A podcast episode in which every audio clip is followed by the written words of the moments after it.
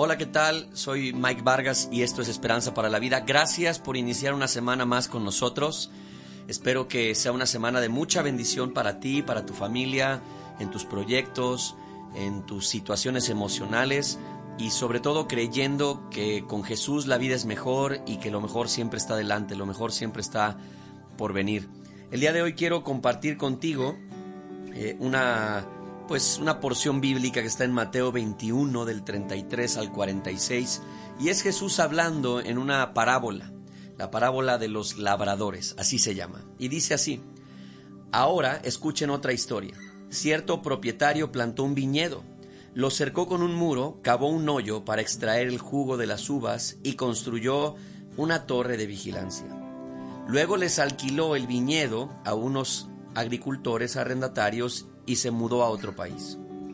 Llegado el tiempo de la cosecha de la uva, envió a sus siervos para recoger su parte de la cosecha. Pero los agricultores agarraron a los siervos, golpearon a uno, mataron a otro y apedrearon a un tercero. Entonces el dueño de la tierra envió a un grupo más numeroso de siervos para recoger lo que era suyo. Pero el resultado fue el mismo. Finalmente, el dueño envió a su propio hijo porque pensó, sin duda respetarán a mi hijo. Sin embargo, cuando los agricultores vieron que venía el hijo, se dijeron unos a otros, aquí viene el heredero de esta propiedad. Vamos, matémoslo y nos quedaremos con la propiedad. Entonces lo agarraron, lo arrastraron fuera del viñedo y lo asesinaron. Jesús preguntó, Cuando el dueño del viñedo regrese, ¿qué les parece que hará con esos agricultores? Los líderes religiosos contestaron, a los hombres malvados les dará una muerte horrible y alquilará el viñedo a otros que le darán su porción después de cada cosecha. Entonces Jesús les preguntó, ¿nunca leyeron en las escrituras la piedra que los constructores rechazaron ahora se ha convertido en la piedra principal? Esto es obra del Señor y es maravilloso verlo. Les digo que a ustedes se les quitará el reino de Dios y se les dará a una nación que producirá el fruto esperado. Cualquiera que tropiece con esa piedra se hará pedazos, y la piedra aplastará a quienes les caiga encima. Cuando los principales sacerdotes y los fariseos oyeron esa parábola, se dieron cuenta de que contaba esa historia en contra de ellos, pues ellos eran los agricultores malvados. Querían arrestarlo, pero tenían miedo de las multitudes que consideraban que Jesús era un profeta. es una historia que es muy profunda y muy fuerte porque Jesús está ya preparándose, está preparando a sus discípulos y está preparando el terreno porque no pasando mucho tiempo Él va a ser arrestado, va a ser llevado a, la, cruz y bueno, todo lo que conocemos que sucede allí. Pero aquí hay, hay, hay unas cosas interesantísimas y cosas muy profundas que Jesús enseña. Él cuenta, ustedes saben que como parábolas, como historias, que nos ayudan a entender son realidades espirituales a través de ejemplos naturales. Y, Jesús dice, bueno, hay un hombre que es dueño de un viñedo, es un propietario de un terreno, de un viñedo, él cava un pozo, hace un hoyo, él siembra sus primeras uvas, él eh, extrae el primer vino, él hace todo, construye una torre de vigilancia y dice, y luego él se lo renta a otros agricultores. Y bueno, lo que ya escuchamos en la historia. ¿Qué sucede aquí? Resulta que Jesús enseña que el dueño, el propietario de ese viñedo, de ese terreno es Dios. Dios es el dueño de la creación. Dios es el dueño de todas las cosas. Entonces, ¿quién, quién podría decirle a Dios que le ayudó a construir algo? Nadie. Dios es el principio de todo. Él dijo, hágase la luz y la luz fue hecha, hágase el mar y el mar fue hecho. Y entonces todo fue creado por la mano de Dios. Absolutamente. Dios es dueño de todas las vidas. Él es dueño de todo, toda, toda vida humana, toda vida de animales, de todo ser vivo. Él es dueño de todas las galaxias y de todos los universos que pudieran haber. Él es el dueño de todo. Entonces, él, él compara, Jesús empieza a comparar y dice, Dios vino, plantó un viñedo, hizo la tierra, hizo la creación, le dejó como todo en bandeja de plata al ser humano y luego plantó al ser humano en la tierra y dejó que el ser humano viviera en la tierra. Y de repente Dios empieza a enviar a sus profetas. empieza a enviar a sus profetas desde el Antiguo Testamento, desde Moisés hasta muchísimos personajes como Samuel, Elías, Juan el Bautista, Isaías, Daniel y otros más.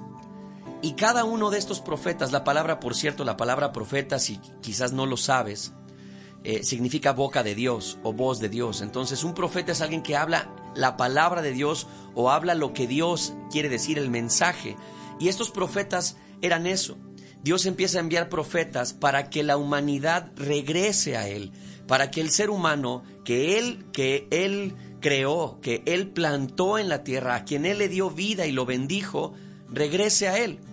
Y entonces los profetas venían y daban mensajes de, bueno, pues arrepintámonos, volvámonos a Dios, dejemos nuestra vida, esta vida que llevamos lejos de Él, aléjense de esto que no es bueno, aléjense de la oscuridad, perdonen a su hermano, perdonen a, las deudas, no sé, ayuden a los pobres, eh, muchas cosas.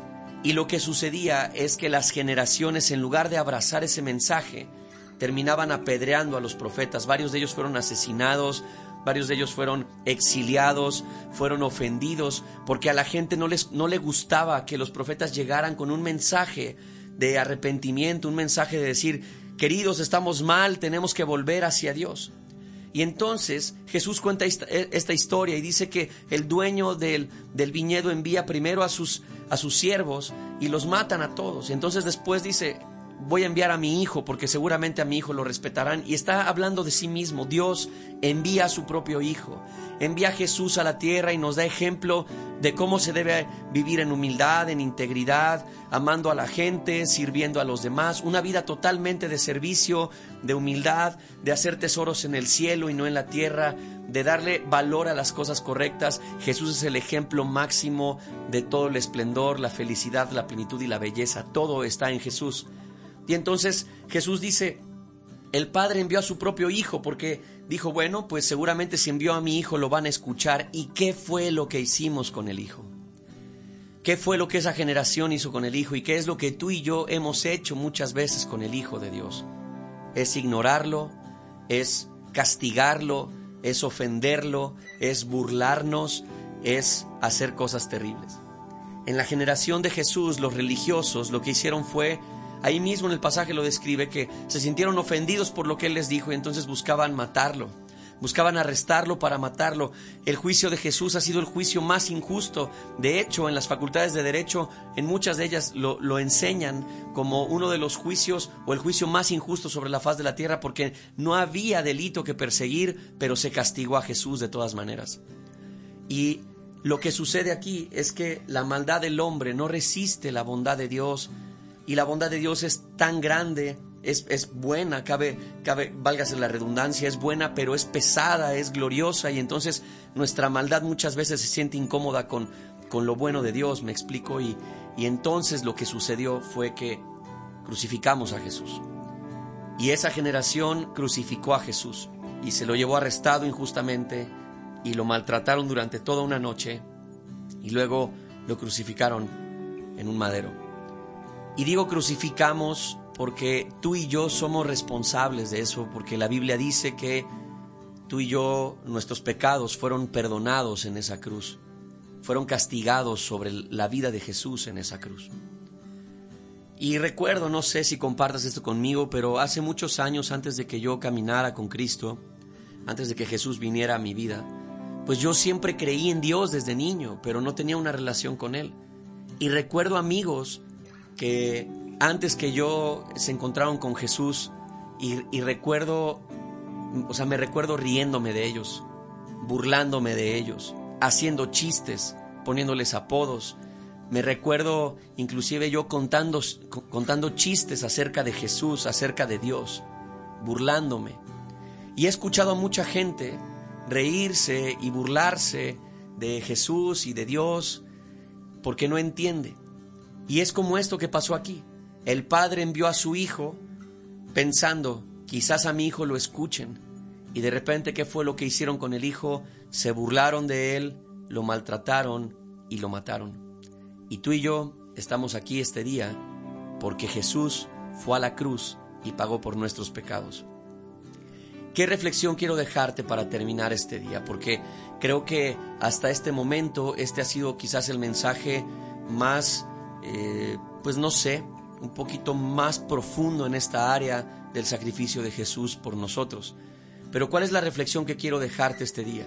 Que tú y yo no seamos como esta gente a la cual el Padre le envió a su Hijo y mataron al Hijo y rechazaron al Hijo, que no seamos como esa generación. Porque el día de hoy alguien te ha hecho llegar este mensaje y el hecho de que tú estés pensando en esto y, lo rechaces, o quizás le vas a hacer llegar este mensaje a alguien más y a lo mejor alguien más lo rechaza, es parte de esta misma cadena de desechar al Hijo, me explico. Que el día de hoy, si tú estás convencido de lo que estoy hablando, de lo que dice el texto, tú y yo podamos decirle a Jesús, Jesús, yo no te echo fuera. Jesús, yo no me resisto a ti. Jesús, yo no te rechazo. Jesús, yo no me voy a negar a ti. Reconozco que tú eres el dueño de todas las cosas. ¿Qué derecho tengo yo de negarte algo si tú eres dueño de todo? ¿Qué derecho tengo de comportarme como si yo fuera el dueño de mi propia vida cuando yo no soy dueño de nada? Tú eres el que me mantiene con vida, tú eres el que me diste aliento y tú me llamarás cuando tú quieras. Jesús, yo aquí estoy, estoy para ti, estoy disponible, estoy dispuesto. Quiero que tomes mi vida, quiero que la uses, quiero que valga la pena. Quiero que cambies en mí lo que tú quieras cambiar, quiero que le des forma a mis pasos y a mi destino, quiero que tú me ayudes. Jesús, aquí estoy y estoy dispuesto. Que esta oración, querido, sea nuestra vida, que esta oración sea nuestra realidad. Y nosotros entendamos lo siguiente que dice allí que al final esta nación, dice, dice el texto, este viñedo se le dará a una nación que produzca mucho fruto. ¿Sabes quién es esa nación que produce mucho fruto? Todas aquellas personas que han depositado su confianza y su fe totalmente en Jesús y que el día de hoy están viviendo para servirle. Y por cuanto viven para servirle son útiles y lo hacen por medio de ayudar a la gente, por medio de atender la necesidad de alguien, por medio de alimentar a alguien, de darle un vaso con agua a alguien más, porque sirven dentro de una comunidad, no sé, pero esas personas están produciendo, esos que están orando por otros, esos que están compartiendo el mensaje, están produciendo. Y dice que esos son los que se van a quedar con el fruto de ese viñedo. Así que tú y yo tenemos la oportunidad, cuando no somos religiosos, sino cuando tenemos una relación con Jesús, tenemos la gran oportunidad de producir mucho. Y mi anhelo es que tú seas una persona sumamente productiva para Dios estando aquí en la tierra. Que Dios te bendiga, es un gran inicio de semana y gracias por conectarte con nosotros en Esperanza para la Vida. Nos escuchamos pronto. Chao. Te invitamos a que compartas este audio para que alguien más pueda escucharlo. Para conocer más de nosotros, búscanos en redes como Leeds Jalapa. Comunícate con nosotros a nuestra línea Leeds al 22 83 63 83 07